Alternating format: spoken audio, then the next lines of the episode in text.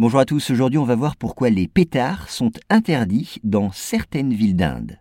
Alors que les Indiens s'apprêtent à célébrer le 14 novembre, la grande fête de Diwali, où ils font exploser pétards et feux d'artifice, les autorités viennent d'interdire ces explosifs dans plusieurs régions du pays.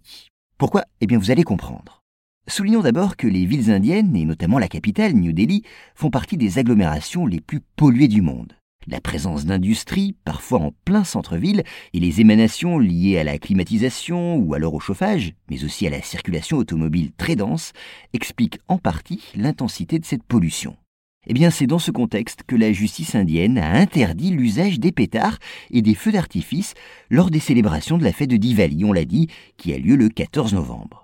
Il faut savoir qu'au cours de cette fête des Lumières, comme on l'appelle, les maisons sont éclairées par des milliers de lampes à huile et les rues retentissent des explosions des pétards.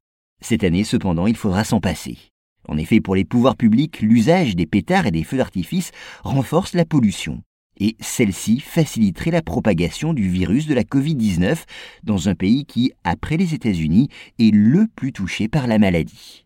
Là comme ailleurs, et dans ce contexte, une progression des contaminations risquerait d'engorger des services médicaux déjà au bord de la saturation. Mais attention, cette interdiction ne s'étend pas à tout le territoire de l'Inde. Elle s'applique en effet seulement aux régions les plus polluées, qui se trouvent surtout au nord du sous-continent indien, une pollution qui au passage est encore accrue en période hivernale. Mais ces mesures s'appliqueront de manière encore plus rigoureuse à la capitale, New Delhi, considérée comme la ville la plus polluée du monde. Des mesures qui ont suscité bien sûr la colère des fabricants de pétards, déjà victimes de dispositions semblables dans un passé récent. Aussi réclament-ils des aides de la part des pouvoirs publics, car sans elles, des centaines de milliers de personnes se retrouveraient sans emploi.